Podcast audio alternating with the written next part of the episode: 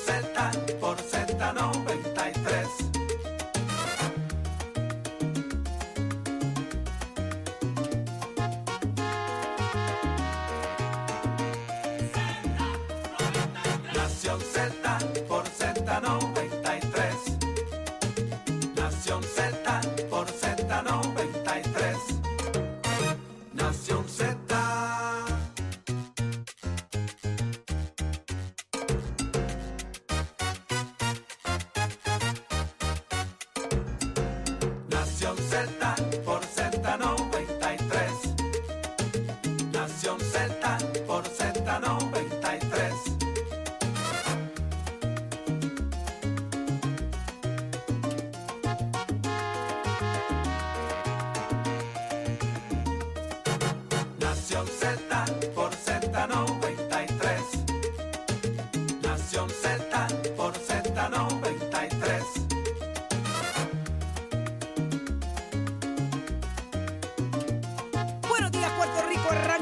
Z por Z93, 93.7 en San Juan, 93.3 en Ponce y 97.5 en Mayagüez.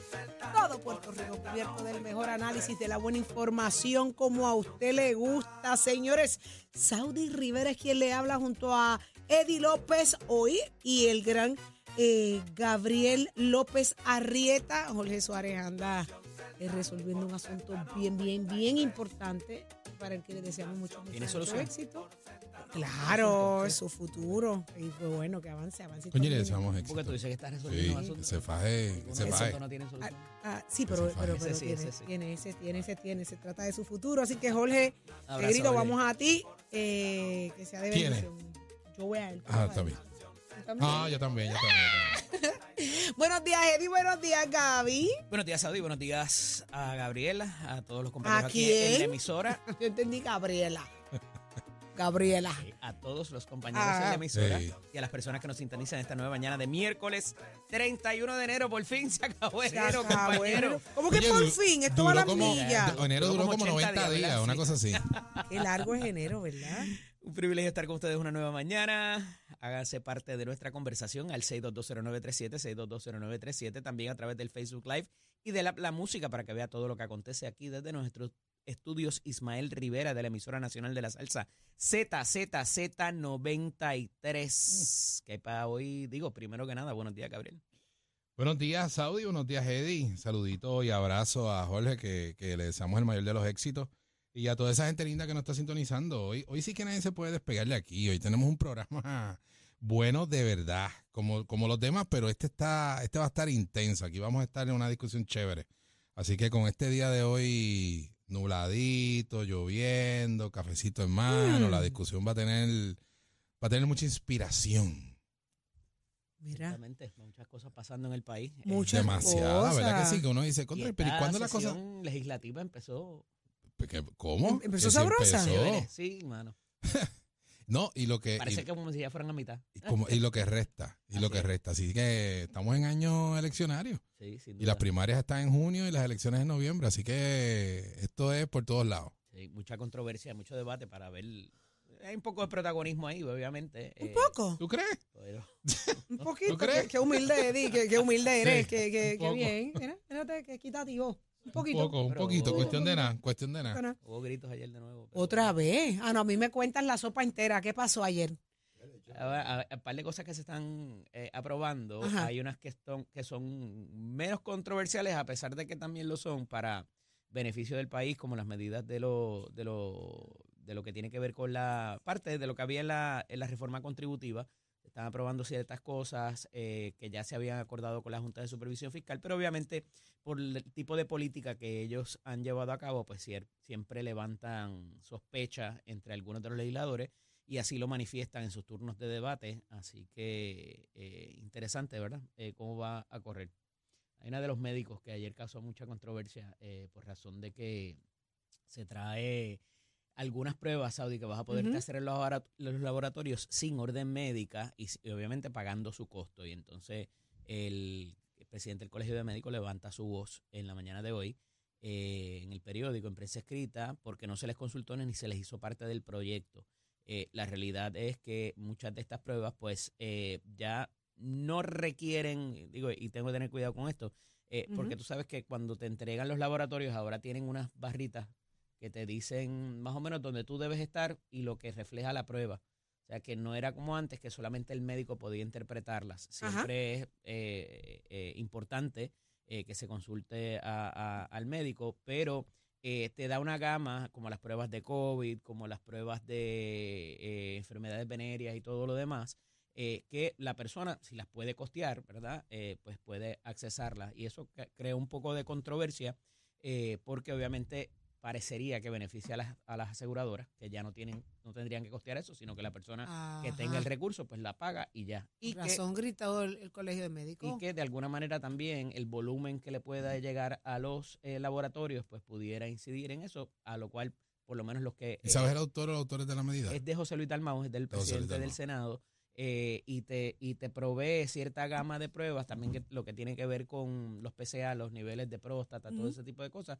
Si la persona lo puede costear, simple sencillamente vas allí y, y, y te van a ofrecer el menú con orden médica y sin orden médica, obviamente, porque muchas de ellas también tienen un deducible que cuando tú vienes a ver, eh, digo, obviamente va a ser menos, ¿verdad? Lo que hay que Claro. pagar, eh, pero no necesariamente ya estaban vedadas de que pudieras pagarlas eh, sin la orden médica. La prueba de COVID es una de ellas. Tú sabes que tú ibas y, y, y podías hacer, o lo pagabas tú, o, o para la cuestión de ponerlas en el plan. Entonces, esto a los planes médicos no les molesta porque es dinero que no tienen que sacar. A los laboratorios tampoco porque no tienen que facturarle al plan, sino que la pagas de inmediato. Así Inmediato. Es interesante y el me parece referido que- médico es el que, el que se afecta. Correcto, pero entonces acuérdate también que si vas a buscar un referido médico, el, el médico también te cobra la visita y te cobra el deducible. Pero tienes que hacerte un estudio, tienes que hacerte una evaluación previa para hacerte una orden médica.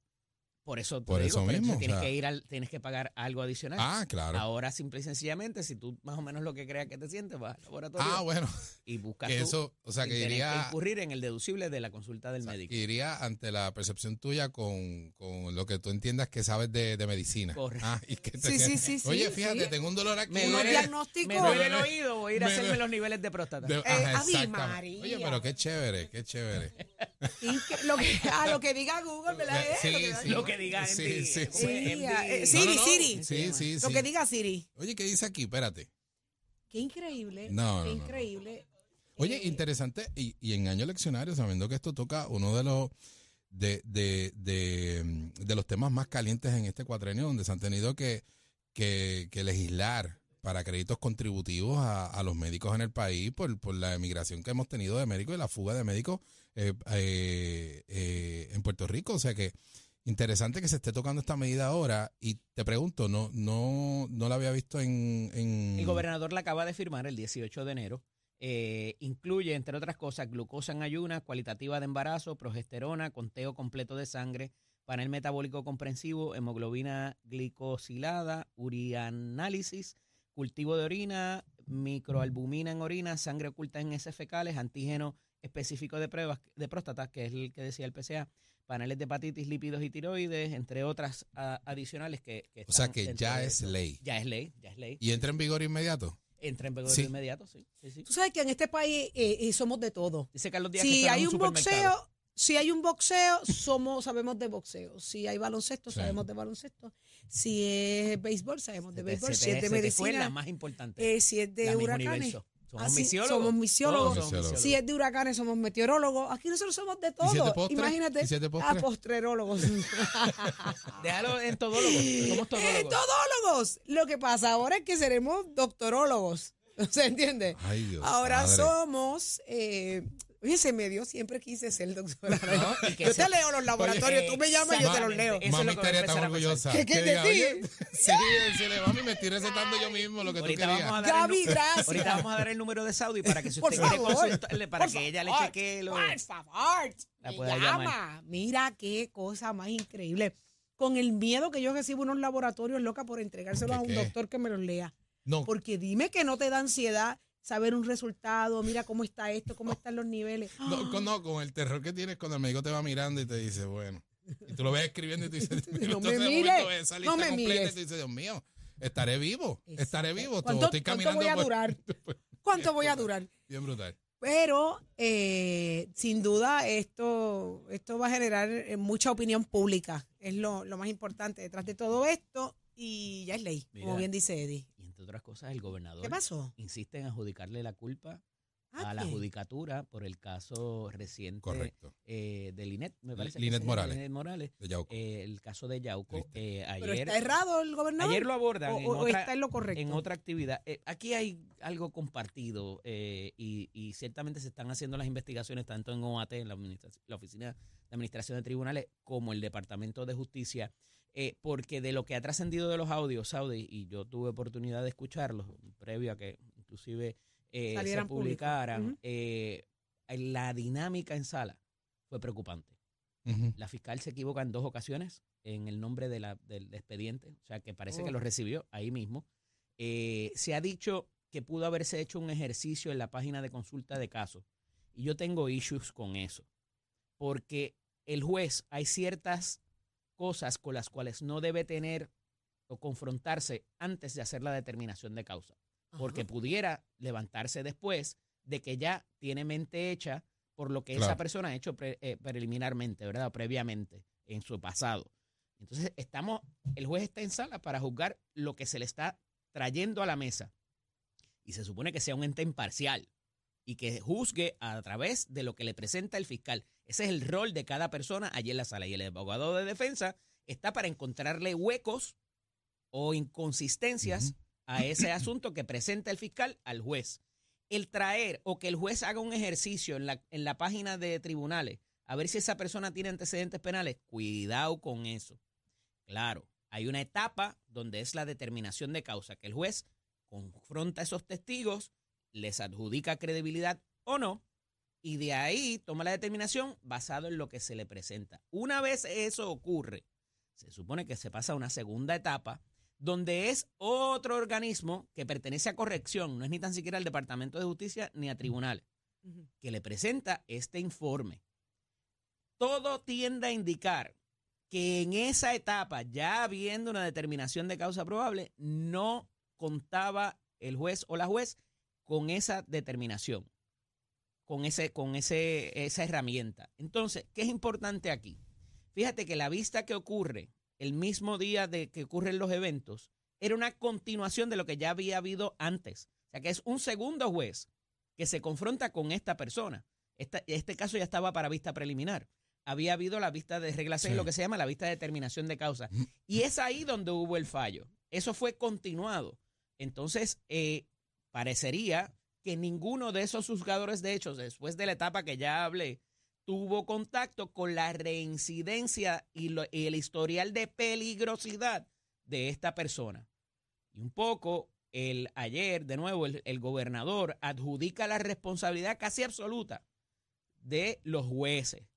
Cuidado, porque ahí hay un fiscal que se debió haber conocido mejor su caso, una fiscal que se debió haber conocido mejor su caso y que debió haber planteado más allá de presentar una moción ya en la última etapa, cuando se cancela la vista, para que se le eh, modificara las condiciones a esta persona. Pero no lo notas que fue no, no crees que es un asunto más eh, estratégicamente hablando una respuesta más política que otra cosa del gobernador.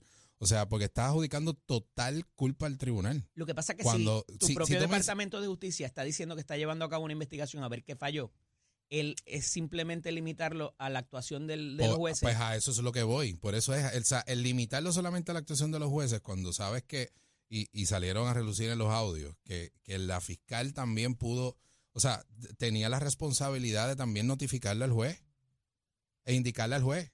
pudo haber hecho No, más. no pudo, exacto, pudo haber hecho más. No, no pudo mejor el gobernador haber eh, asumido también parte de esa responsabilidad. Y como planteaba yo en un momento dado, o sea, re- o sea convocar una reunión de, de emergencia con los presidentes de los cuerpos, tanto de Senado, Cámara, con la, pres- con la presidenta del Tribunal Supremo y atender esto con prioridad, a ver qué es lo que necesitamos. Lo que pasa es que el Para día que haya antes esas de- habían citado aquel cónclave donde se supone que llegara eh, tribunales, justicia, de familia, oficina de procuradora de la mujer y la jueza presidenta y parece que hubo uno de esos componentes, tuvimos aquí a Karen Riquelme Ajá. Claro. hablando de eso, hubo algunos de esos componentes que no llegaron a ese Pero tú me estás hablando de la de este lunes.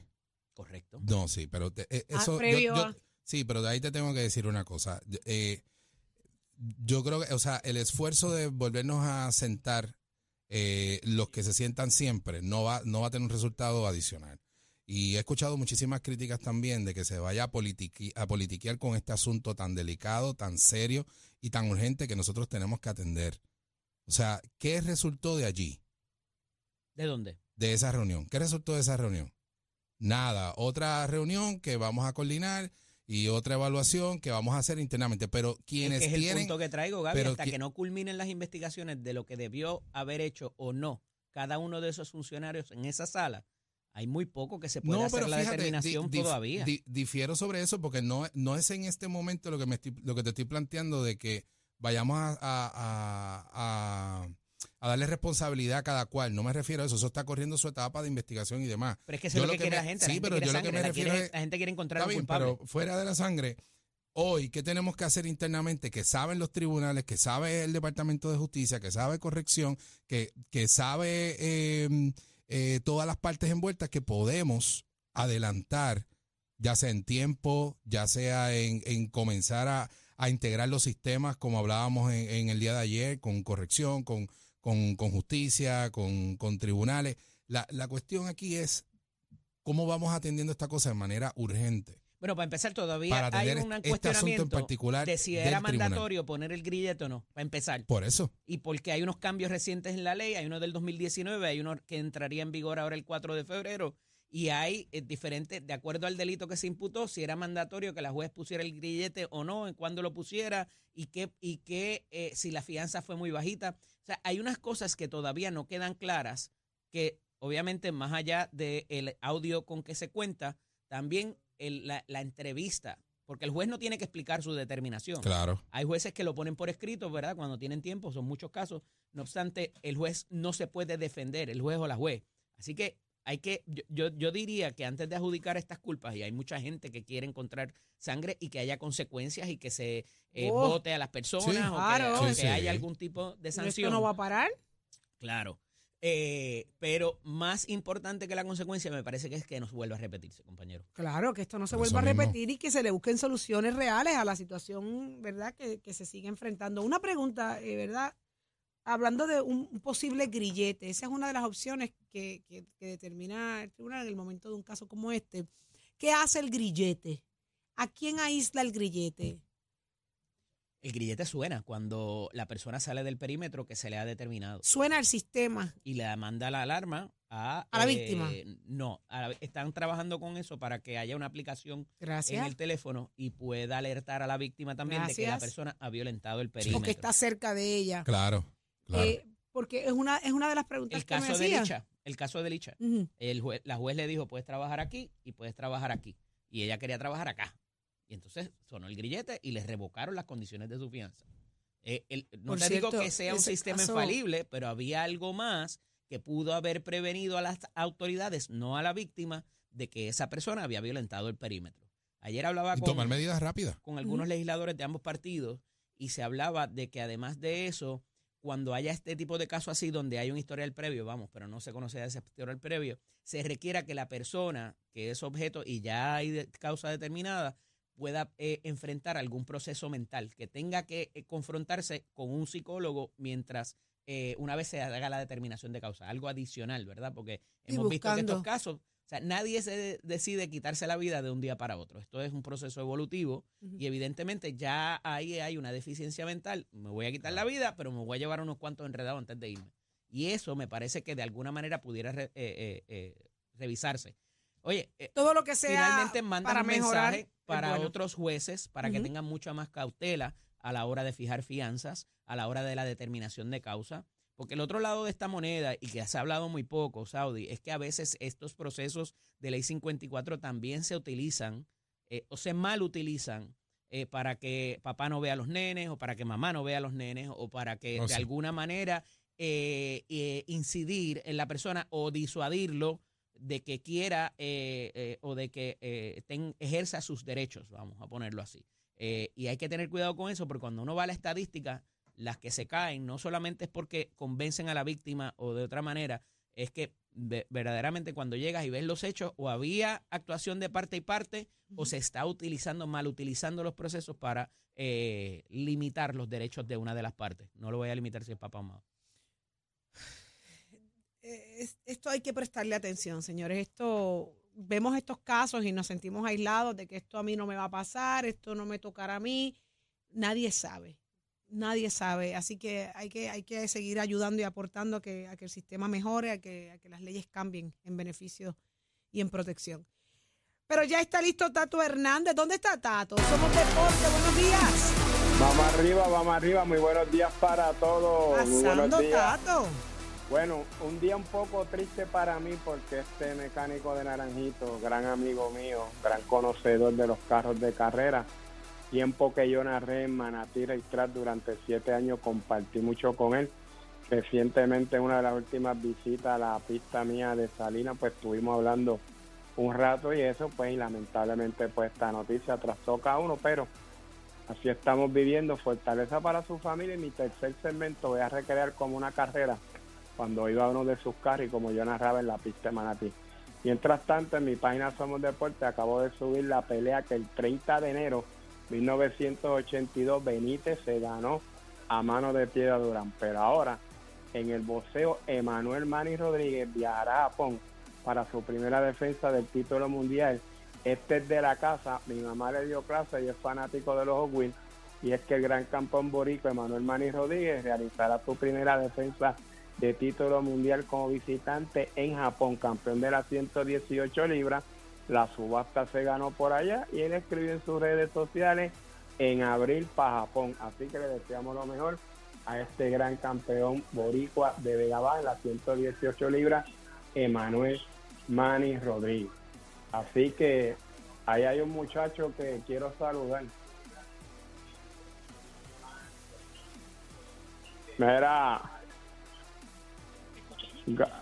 Gaby, Dímelo, Tato. cambia de silla con el que dé el tiempo. ¿Por qué tú dices? ¿Por, por- porque esta se sube y se baja muy rápido? Sí, por eso mismo. La cambio, la cambio. Cámbiala. Vamos arriba, Tato Hernández en la casa, Nación Z con pisos de Metescole que te trae este ritmo deportivo. Óigame, Metescole ya entró en el proceso de matrícula para nuestras clases que comienzan ahora en febrero, entonces desde mañana ya tú puedes pasar por nuestro recinto. Metescole construye tu futuro, 787-238-9494 es el numerito a llamar. ¿Te gusta la mecánica race y la mecánica automotriz? Visita Metescole. Achero, ya tú sabes cómo hacemos.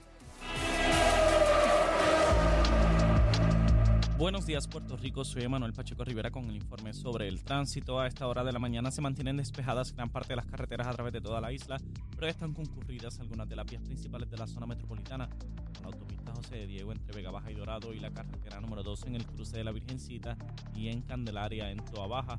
También algunos tramos de la PR5, la 167 y la 199 en Bayamón, además de la autopista Luisa Ferrer en Caguas, específicamente en Bairoa, y la 30 entre Juncos y Urabo.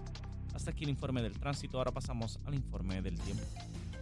Para hoy miércoles 31 de enero, el Servicio Nacional de Meteorología pronostica un día principalmente húmedo y nublado para todo Puerto Rico, con aguaceros en la tarde a través de toda la isla. Los vientos estarán del este con velocidades de 5 a 8 millas por hora con algunas ráfagas de hasta 18 millas por hora y las temperaturas máximas estarán en los medios a altos 80 grados para todo Puerto Rico. Hasta aquí el tiempo les informó Emanuel Pacheco Rivera. Yo les espero en mi próxima intervención aquí en Nación Z que usted sintoniza a través de la emisora nacional de la salsa Z93. Próximo. No te despegues de Nación Z. Próximo. Lo próximo eres tú a través del 6220937. Abrimos nuestra línea telefónica para que te hagas parte de esta conversación porque en Nación Z tu opinión es importante. Venimos con esa imagen.